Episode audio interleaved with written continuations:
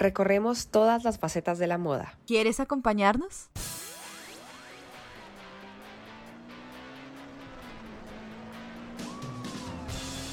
En estos episodios viajamos al pasado, presente y futuro. Conversamos sobre las noticias que impactan al sector. E investigamos junto a algunos invitados para así chocar con la realidad de la industria. Esto, es Moda sin freno.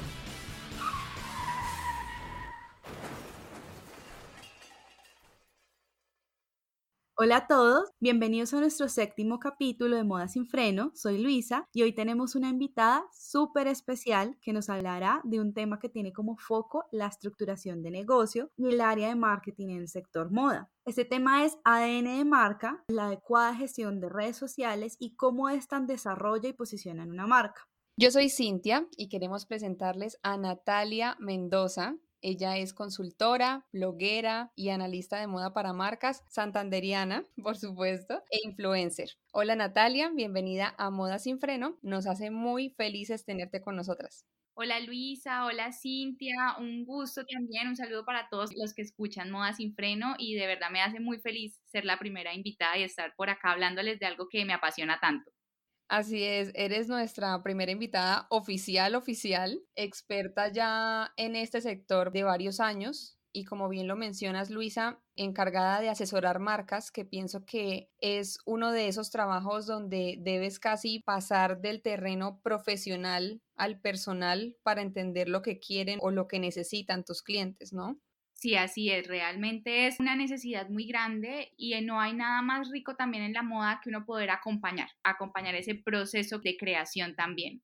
Bueno, y pues nosotras en esta entrevista queremos centrar y según tu experiencia, ¿cómo ha sido el desarrollo de marcas, las que nos puedas contar, has trabajado, el tema de posicionamiento? Y bueno, obviamente ya yo creo que podemos ir al grano y empezando con algo muy básico, ¿qué elementos son esenciales para crear un ADN de marca fuerte para una empresa de moda?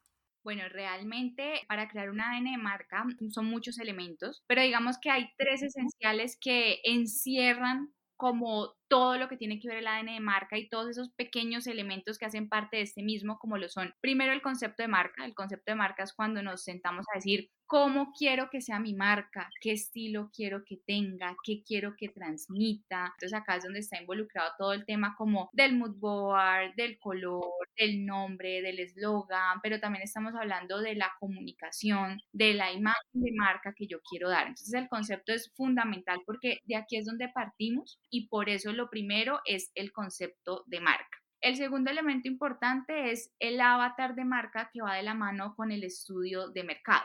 Entonces, ¿por qué un avatar de marca? Porque este es el que me permite a mí pensar y idear cuál es ese cliente ideal al que yo quiero llegar, cómo es esa persona que me gustaría que usaría Qué pena, yo ahí te interrumpo un momentico, tengo una duda. Cuando hablas de avatar de marca, ¿te refieres como a los perfiles junguianos que hacen en marketing, como de que el creativo, eh, a eso? Ah, ok, perfecto, súper como a crear, por ejemplo, que tú dices una mujer que se llama Luisa, que tiene 26 años, que vive, por ejemplo, en Bogotá, sí, o sea, como que tú ideas y creas una persona, mejor dicho, tú le chismoseas la vida, entonces dices, tiene estos hobbies, tiene estos gustos, se dedica a esto, viaja por tierra o viaja por avión, le gustan las redes sociales, a qué influencer seguiría, qué tipo de cuenta sigue, o sea, es como crear todo un perfil. ¿Por qué? Porque ese perfil a nosotros nos ayuda como marca cuando vamos a crear un producto, cuando vamos a crear una comunicación, pensar, bueno, yo veo a mi cliente ideal usando ese producto, eso es lo que le gustaría, sobre todo cuando estamos empezando a crear una marca, tener claro el avatar también es lo que nos ayuda a nosotros saber cuál es ese cliente porque todavía no lo conocemos. Y en base a eso saber hacia dónde vamos a dirigir la comunicación.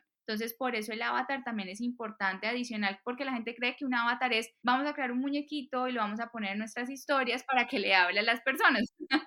y realmente el avatar es algo interno que nos ayuda muchísimo para nosotros plantearnos esas ideas que yo te decía, tener más claro cómo es mi cliente, qué le gusta, a dónde va. Y también el avatar de marca es la manera de mi marca, cómo le va a hablar al cliente, como que haya algo más personalizado y más humano detrás. En este segundo elemento del avatar de marca va muy de la mano con el estudio de mercado que es súper importante para el ADN, porque es lo que obviamente nosotros dentro del ADN tenemos claro cómo queremos que se vea nuestra marca, pero también tenemos que mirar hacia quiénes va a ir, ¿cierto? Ya entramos a mirar las necesidades, los gustos, los comportamientos de las personas, qué vacíos existen, los competidores, cómo es el cliente que le compra al competidor. Entonces, por eso es tan importante también el estudio de mercado dentro del ADN de marca para nosotros poder mirar hacia quiénes vamos a ir, que no sea únicamente el ideal que tenemos, sino también contrastado con ese cliente real al que estamos estudiando.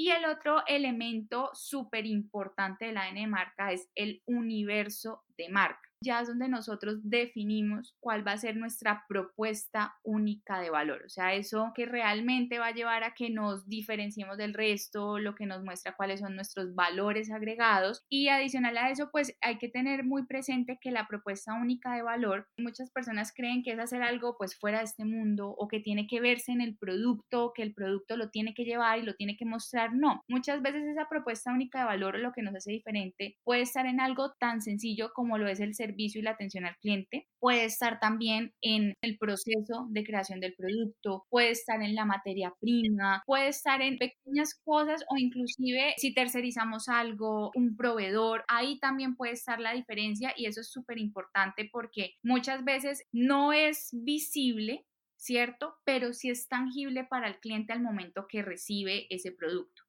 Sí, entonces como para resumirle a nuestros oyentes es concepto, avatar y universo de marca. Perfecto. Y recordar que dentro del avatar pues va el estudio de mercado también. Claro, y también creo que es súper importante porque sin ese estudio de mercado pues no hay como una estructuración del negocio. Creo que el punto de partida es todo el tema de investigación y pues obviamente de segmentar y conocer a tu consumidor. Exactamente, de ahí parte absolutamente todo. Y son diferentes elementos que tú puedes agarrar y decir, esto me funciona, esto de pronto no va a ir conmigo, pero con eso en mente ¿Tú piensas que debe haber como una coherencia en el sentido de cómo puede una empresa de moda, por ejemplo, asegurarse de que ese ADN de marca se refleje de una forma un poco más lineal, que sea bastante entendido por los clientes en aspectos como el diseño de los productos, la publicidad y la experiencia pues en las tiendas físicas que se ha vuelto tan importante para poder llamar la atención del público e incluso también lo que tú comentas de llamar la atención de forma virtual, ¿no? Muchas veces una empresa arranca y no tiene ni idea que lo va a hacer diferente. Empieza como con una ideita y también en el transcurso del tiempo es que esa empresa va encontrando pues esa marca, va encontrando cuál es su ADN, qué es lo que lo va a hacer diferente, ¿cierto? ¿Qué es lo importante? Tener un manual de marca.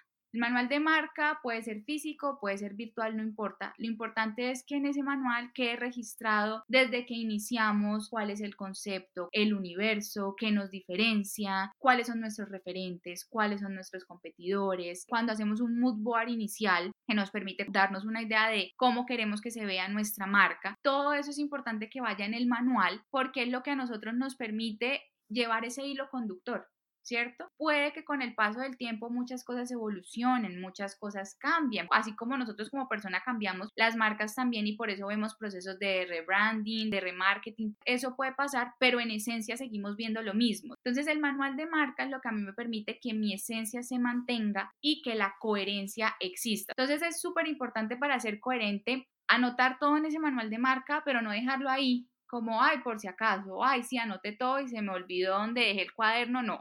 el manual de marcas es muy bueno cada cierto tiempo retomarlo, volver a leerlo, volver a mirar. Por eso a veces vemos a diseñadores y marcas que nos dicen, no, con esta cápsula o con esta colección quisimos volver a nuestros inicios. Queríamos recordar de pronto esta etapa en donde mostrábamos más nuestra esencia, porque retomar el manual de marca nos ayuda a nosotros ver qué es lo que somos. Eso obviamente ya a medida que la marca va avanzando lo tenemos muy, muy claro en nuestra mente y lo tenemos casi que aprendido de memoria, pero nunca está de más volver a leer ese manual para recordar muchas cosas y para mantener esa coherencia. Adicional a eso es súper importante tener claro que muchas veces en el afán de posicionarnos participamos en ferias y eventos como porque queremos llegar a más personas. Pero realmente para guardar esa coherencia tenemos que mirar si ese evento sí es coherente con el ADN de mi marca, está llegando a ese mercado al que yo quiero llegar, veo a mi marca ahí y lo más importante, veo que ahí está el público que podría comprarle a mi marca. Entonces, también guardar la coherencia es asistir a esos eventos, a esas ferias, esas pasarelas que yo realmente siento que van acorde al ADN de mi marca, no solamente por el hecho de que voy a guardar la coherencia, lo cual es, es primordial es súper importante,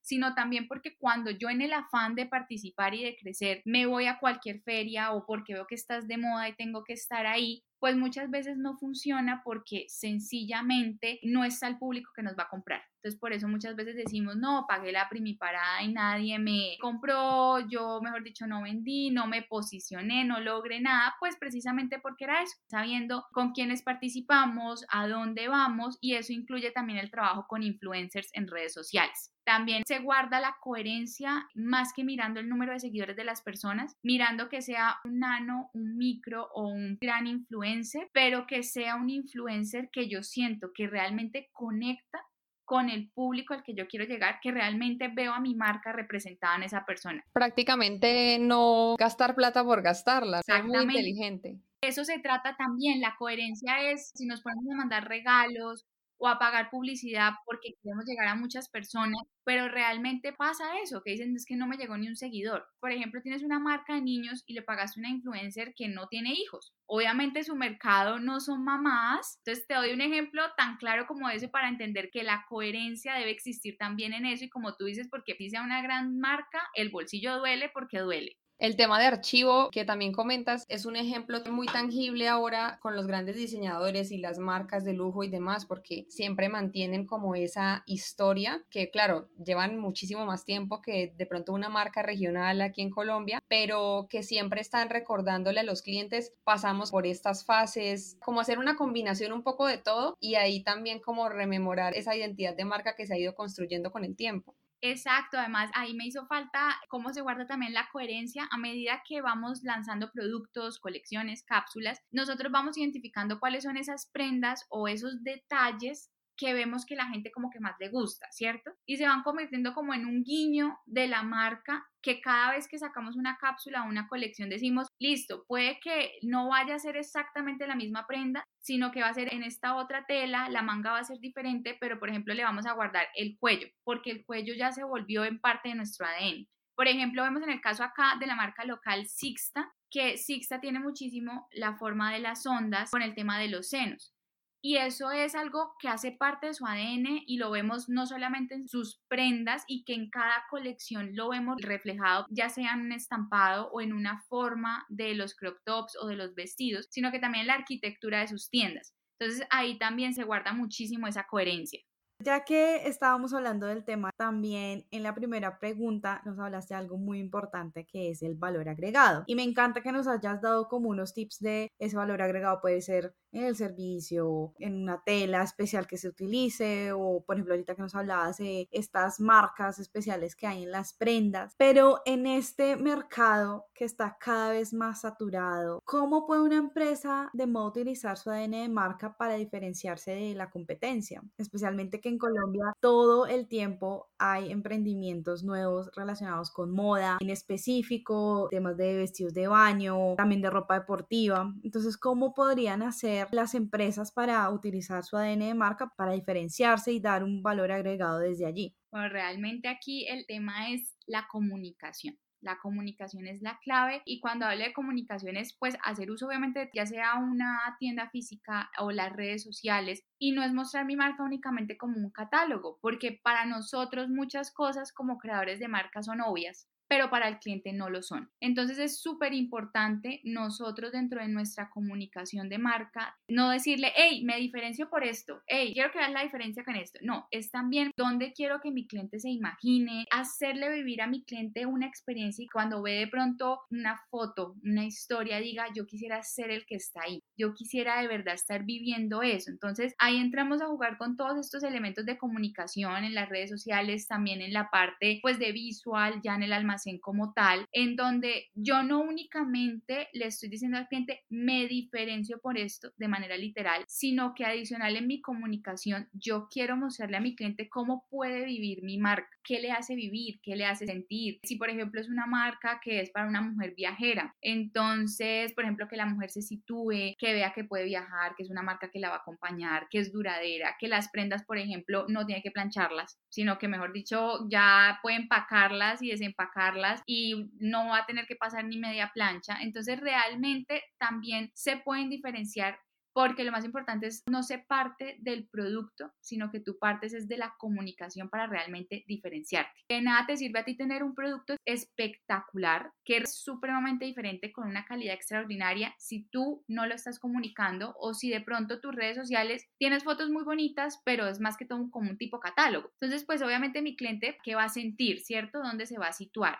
De esta marca, se me ocurre que un valor agregado también por lo que dices del tema de redes sociales y de pronto de insistir en llegar a ese público objetivo, una colaboración con una marca de maletas quizá podría ser algo que lo ayudara a posicionarse y ese tema de las colaboraciones que también es algo creo yo bastante importante en las redes sociales y para las marcas. Claro, las colaboraciones son fundamentales y ahí entra también el tema de lo que hablamos de la coherencia, saber con quién vamos a colaborar. Entonces, que sea una colaboración en donde ambas partes obviamente vayan a estar pues beneficiadas, que mi mercado pueda llegar también al mercado de la otra marca y que el mercado de la otra marca pueda llegar a mí. Entonces, no solamente hablamos de colaboraciones entre marcas de moda, sino como dices tú, por ejemplo, colaboraciones con una marca de equipajes, por ejemplo, entonces el tema de vamos a mostrarte cómo viajar con una mochila, qué puedes empacar en una mochila. Este tema de colaboraciones es fundamental no solamente al momento de crear de pronto una cápsula en colaboración, sino también en la creación de contenido para mirar cómo lo voy a comunicar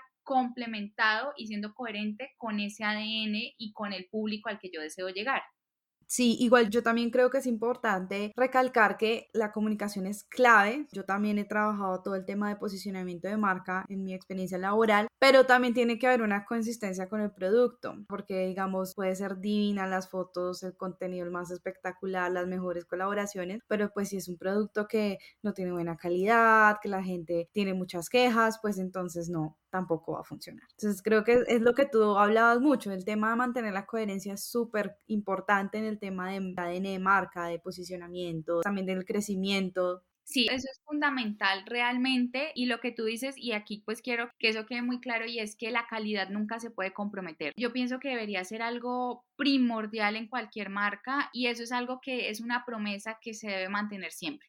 Algo que tú también nombras y hace parte como esos tópicos importantes para ti, sobre todo en redes sociales que siempre estás dando tips. El tema de las tendencias, pues tú le das mucha importancia. ¿Cómo puede una empresa de moda ir adaptando ese ADN a medida que las tendencias van cambiando y cómo poder darse cuenta de qué es lo que esa persona que está consumiendo nuestro producto le va a gustar.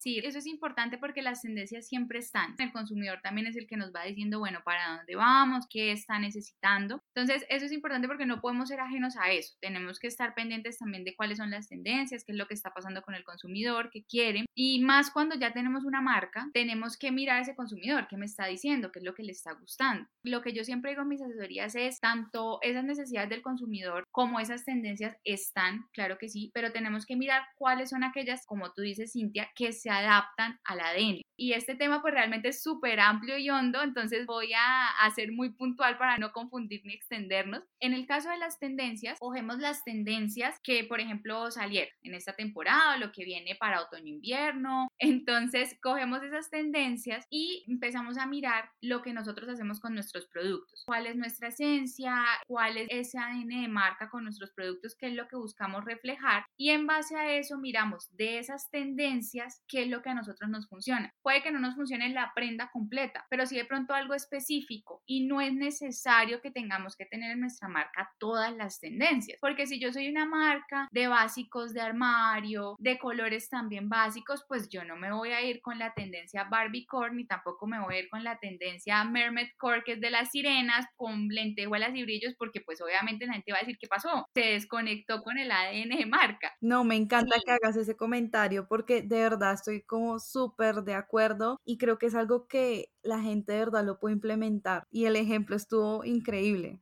Ay, bueno, me gusta mucho como dar esos ejemplos así muy, a veces son un poquito como extremos, pero es la mejor manera de uno poder entender a qué hacemos referencia.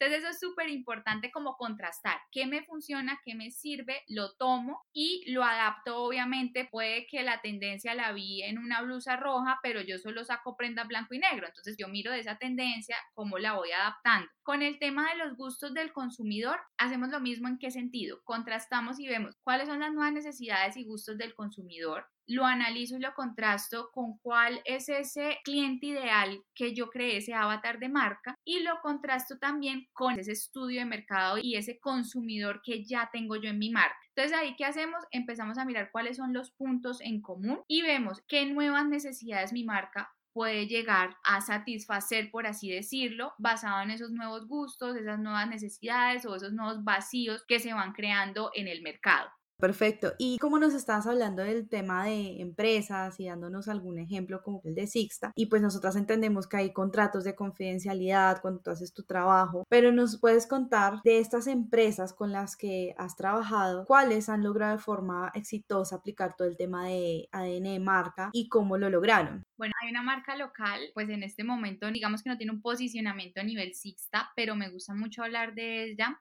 se llama Guapilla. Me gusta mucho el caso porque fue muy bonito. Es una marca que inició pensando en las tendencias, pensando en la moda. Muchas marcas nacen así, no nacen pensando en el ADN y la creación de marcas, sino que nacen pues lanzando un producto y a medida que ven que su marca se puede convertir como en un proyecto de vida, ¿cierto? Cuando ya no vende su marca únicamente un, ay, porque quiero tener un ingreso adicional, sino que ya hacen de su marca un proyecto de vida, es cuando comienzan a darse cuenta que existen ciertos vacíos y ciertas necesidades. Entonces, con esta chica fue muy bonito el proceso porque fue sentarnos y decir, ok, ¿cómo está la marca? Cuáles son los productos y también a mí me gusta mucho mirar y es cuáles son las dudas e incertidumbres que tiene ese emprendedor, porque pues nosotros no nacemos aprendidos y así estudiemos o pues mejor dicho hagamos muchos cursos, hay ciertas cositas que nos da mucho miedo. Como que trabajar en esas cosas nos hizo darnos cuenta y llegar al corazón de la marca para reformular el ADN y además ella pues ya tenía una clientela que le permitía a ella darse cuenta para dónde quería ir. El tema de entender que hay unas prendas básicas, como yo les decía, o ciertos detalles que tú dices sí o sí,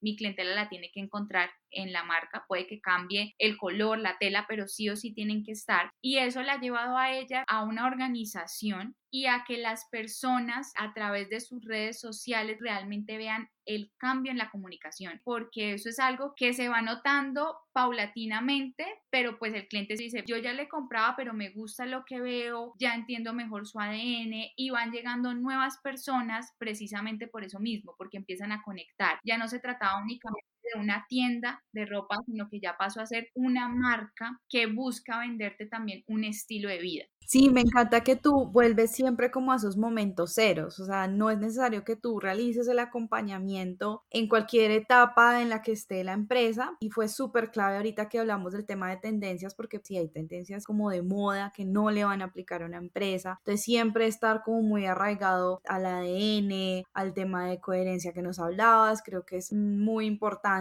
y creo que es básico siempre al momento de pues hacer un emprendimiento.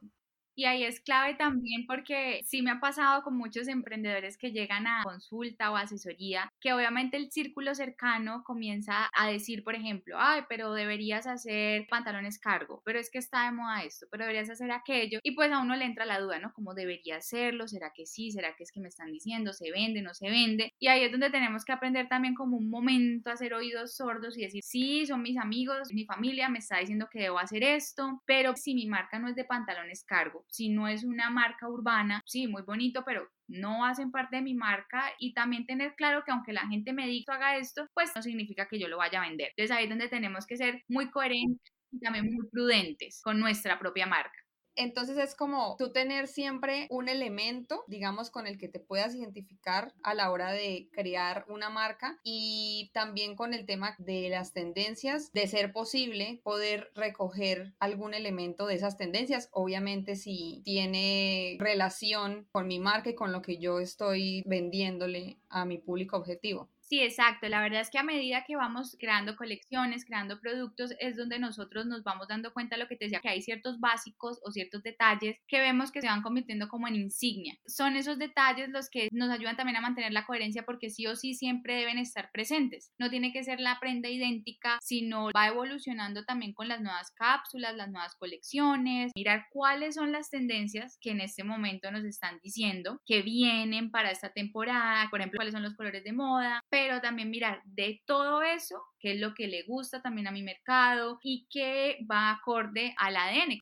Sí, de manera sutil puede ser, o sea, si hago temas básicos y está, no sé, en tendencia al neón, una linecita en un bolsillo o algo así, o sea, creo que sí, podemos hacerlo de manera sutil. Y mira que, digamos que acá el tema podemos verlo tan claro con una tendencia que ya ni es tendencia porque yo creo que va a durar toda la vida y que personalmente amo, que son las mangas abullonadas o las maximangas. Cada marca que hizo empezó a adoptarla acorde también a su esencia. Entonces vemos marcas que su esencia es ser súper excéntricos. Entonces las mangas obviamente no eran del mismo material de la camiseta, por así decirlo, sino que entonces metían otros materiales que les permitiera que fuera muchísimo más grande. Como vemos otras que tenían volumen en mangas, pero era una manguita más chiquita. También empezamos a entrar con el tema de dos tipos de mangas con volumen para en base a eso mirar cuál va más acorde también a lo que yo soy. Nos permite ver la versatilidad también de cómo lo aplican las marcas, pero cada marca fue lo que hizo que empezara a mirar, ok, a mí sí me funciona, por ejemplo, utilizar mucho tool,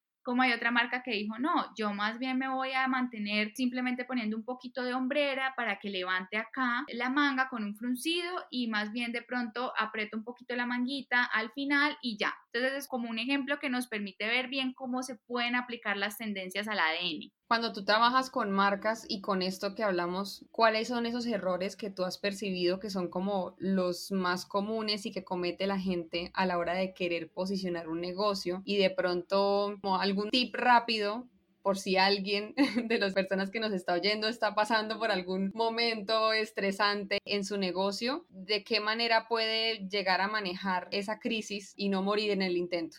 Bueno, realmente en el tema del posicionamiento pasa algo y es que todas las marcas y pues todas las personas en general quieren decir quiero que sea en red, quiero llegar a más personas, rápido, sí, o sea, como que ya quieren tener un posicionamiento, pero no se han puesto a pensar en la capacidad de su marca. ¿Qué pasa? A mayor posicionamiento, pues yo tengo que tener una capacidad que me permita responderle a ese mercado. Entonces, hay muchos influencers que lo que se ponen y lo que muestran lo venden y no venden a cinco personas, se lo venden a, mejor dicho, casi que a todos los seguidores que tienen. Entonces, si yo tengo una marca que apenas está iniciando o puede que ya sea una marca que tenga un recorrido, un posicionamiento, si yo no tengo clara cuál es mi capacidad, pues de nada me sirve tener un posicionamiento que no me va a permitir a mí cumplirle a esos clientes. Entonces, la credibilidad de mi marca es donde entran dudas. No me sirve llegar a muchísimos seguidores ni de pronto buscar pautar con un influencer que tú dices que de verdad vende demasiado todo lo que se pone y dice, si yo sé que mi capacidad no va a dar para eso, o sea, si yo tengo claro hasta dónde puedo llegar, cuántas unidades puedo producir, o por ejemplo, si es algo en pre-order y yo sé que se demora 15 días, pues no me voy a poner a comprometer eso porque pues realmente ahí entra el tema de lo que yo les hablaba de credibilidad y la gente pierde muy rápido por eso la fe en las marcas. Ese es como el primer error. El segundo error que yo les decía era el tema de pautar con influencers únicamente mirando el número de seguidores sin mirar si realmente es un influencer que pueda ir al mercado al que yo quiero llegar y más importante aunque sea un influencer que realmente pueda vivir mi marca también porque nosotros mandamos el regalo, sube la historia, pero nosotros después vemos que el influencer no se puso nunca el regalo, que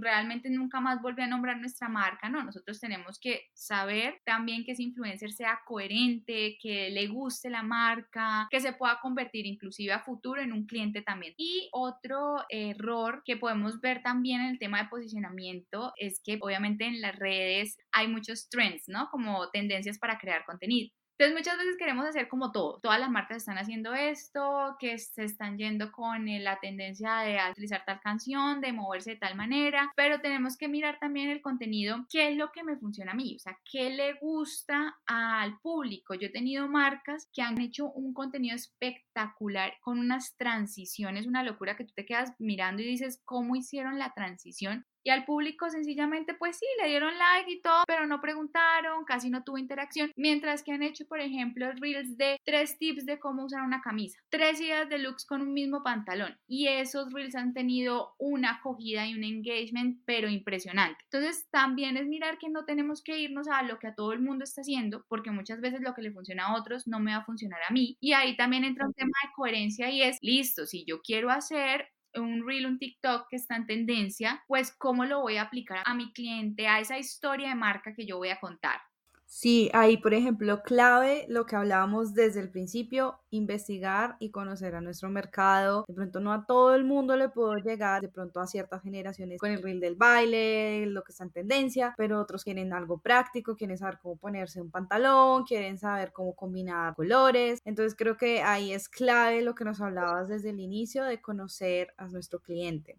Yo quería agregar a lo que decía Lu, que el tema de la credibilidad ahora también es un factor digamos, siempre ha sido un factor delicado, pero ahora mucho más con redes sociales. Yo todo el tiempo me estoy topando en TikTok con, bueno, este producto no me llegó, me llegó en estas condiciones, o story time de cómo le pagué a tal influencer y me fue mal. Son esos factores los que por lo menos uno que está viendo este video dice, ay no, terrible esto que le pasó, pero no mira detrás cuáles fueron los errores en este caso del negocio para llegar a eso y decir, no, definitivamente fue una mala decisión pues hay que tener en cuenta que las marcas tienen derecho también a equivocarse, que las marcas son hechas por humanos, no son perfectas, van a haber errores y obviamente por más cuidadoso que uno sea puede llegar a pasar algo. Ahí que es lo importante y con eso también doy el tip que se me ha olvidado dar, que tú preguntabas de cómo manejar de pronto estas crisis y eso, y es que cuando pasan estas cosas, cuando nos vemos envueltos en una crisis, ya sea por posicionamiento o por eso que estás contando de la credibilidad, casos de casos que uno dice como no, de verdad la embarrada fue terrible, pero hay otros en las que tú dices, la marca siempre ha sido muy coherente, la marca siempre tiene una calidad excelente, miremos qué pasó, o sea, démosle el beneficio de la duda. Y entonces ahí es donde entramos primero y lo más importante es no reaccionar de una, empezar nosotros pues a sacar y a sacar comunicados y vamos a subir historias y vamos a hablar sobre qué fue lo que pasó con el posicionamiento, sino más bien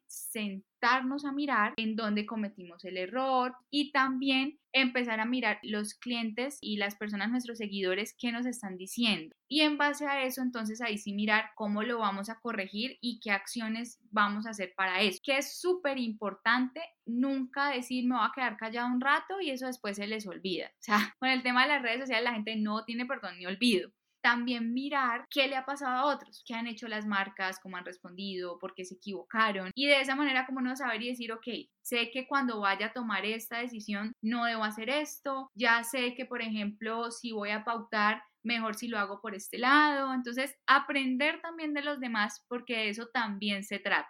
Sí, bueno, y ya que estamos hablando de la humanidad y para finalizar esta entrevista, pues queremos saber un poquito más de Natalia, Cuéntanos un poquito qué estudiaste, qué es lo que más te gusta de tu trabajo, por qué decidiste dedicarte a ayudar a marcas. Ok, bueno, yo inicialmente estudié Administración de Negocios Internacionales. La moda siempre me ha gustado, siempre, pero una vez que me gradué comencé ya a trabajar desde la parte no tanto estética de la moda, sino ya la parte de negocio y empresa, o sea, como esa parte interna que solo quienes trabajamos ahí entendemos que la moda no es algo banal, sino que realmente es una industria gigante que mueve masas y mueve muchísimo, muchísimo en el mundo entero y en Colombia y Latinoamérica es impresionante. Entonces esto llevó a mí a involucrarme con el tema de la moda desde la aplicación de mi carrera. Cuando yo estudiaba negocios fue donde yo conocí por primera vez lo que eran los factores diferenciadores, lo que era el valor agregado, lo que me hace diferente, pero pues obviamente aplicado pues a un nivel internacional de países y mercados y demás. Empecé a agudizar el ojo para poder empezar a ver esos valores agregados en las marcas, en las empresas de moda. Yo decir aquí veo que está el factor diferenciador, estos son sus valores agregados, esto es lo que los hace diferente. Y fue cuando yo me di cuenta que yo quería crear un blog para hablar sobre esto, pero no quería cualquier blog de moda, no quería únicamente hablar de tendencias o cómo ponerme la blusa, cómo ponerme la falda, sino que yo decía, si me llaman la atención los factores diferenciadores, pues yo tengo que aplicar eso también en mi vida y en lo que yo quiero hacer. Y fue ahí donde creé el blog Inicialmente comenzó fue entrevistando marcas de moda, comencé además a empaparme y comenzar a estudiar y prepararme con diferentes diplomados, cursos y demás con respecto al marketing estratégico de moda, con respecto a todo lo que tiene que ver también con gerencia estratégica de moda y la vida me llevó a lo que fue ya crear Business a la Mode, no solo como un blog, sino también como una agencia consultora para diferentes ámbitos de marca, de estudio de mercado, inclusive también sobre contenido. Hay marcas que les gusta mucho y conectan con mi contenido, entonces también quieren crear marca conmigo. Y me preguntabas que por qué dedicarme a ayudar a las marcas y realmente tú no te imaginas la satisfacción tan grande que hay detrás de esto. Como te decía, no fue algo que yo dijera, un, dos, tres, voy a hacerlo, esto es lo que quiero. O sea, la vida me fue encaminando a llegar a esto y es realmente muy emocionante tú ver la ilusión de las personas, de los emprendedores, cuando van viendo los resultados, cuando van realizando sus ventas, cuando ven que van creciendo en seguidores, pero seguidores de verdad que les comentan, que les hablan. Realmente es muy bonito eso y siento que el conocimiento es para compartirlo, estamos también para contribuirle a las personas, entonces por eso me fui por este ámbito y me gustó porque yo misma de alguna manera construí el camino profesional que quería y eso me llevó a algo muy bonito y es ser un medio para la realización de sueños también de muchas otras personas a la vez que construía el mío propio. Ay, qué súper lindo escuchar eso. Siento que de verdad cuando uno ayuda a un emprendedor es algo como muy loable. En algún lado leí que en Bucaramanga es donde más emprendedores hay en Colombia. Entonces, bueno, tienes como todo un nicho y de verdad nos alegra un montón que estés todavía cumpliendo pues tus sueños y, y bueno, y los mejores éxitos. Muchísimas gracias. La verdad también me alegra que ustedes estén ya en la realización de su sueño, que es este podcast. Así arrancamos muchos, yo con un blog, ustedes con un podcast, pero realmente eso se trata, de iniciar. El primer paso es el más difícil, pero yo siempre les digo, arranquen. Lo más importante es dar el primer paso y de ahí en adelante la vida lo va guiando a uno. Natalia, queremos agradecerte por participar en esta conversación. Yo creo que eres esa amiga que todo creador o emprendedor quisiera tener, porque bueno, se llenaría de unos tips espectaculares. Y nada, estamos más que convencidas de que alguien podrá direccionar mucho mejor ese ADN de marca escuchando el episodio y que también podrán contactarte en caso de requerir algo un poco más personalizado. No, encantada de estar acá con ustedes, de ser la primera invitada, mejor dicho, qué honor. Muy contenta también de hablar con ustedes, de haber compartido que no fue solamente yo quien hablara, sino que obviamente ustedes también desde su punto de vista. Eso me parece súper valioso porque ahí las personas pueden ver también los diferentes puntos de vista. Y claro que sí, la verdad, siempre abierta a que me escriban, a que me pregunten y bueno, ya quien quiera trabajar conmigo en las asesorías, por supuesto que sí, para eso estamos. Claro que sí, igual estamos súper contentas de verdad que hayas aceptado nuestra invitación. Vamos a dejar en la descripción el Instagram de Natalia para que puedan ver sus publicaciones o pedir asesoramiento. El contenido de Natalia es increíble porque aparte del tema de negocio nos habla también de tendencias y espero que pues hayan aprendido mucho sobre la importancia de la identidad o ADN de marca en el sector moda. Recuerden seguirnos en Instagram ya que estaremos compartiendo sobre este y otros temas y nos vemos en un próximo episodio.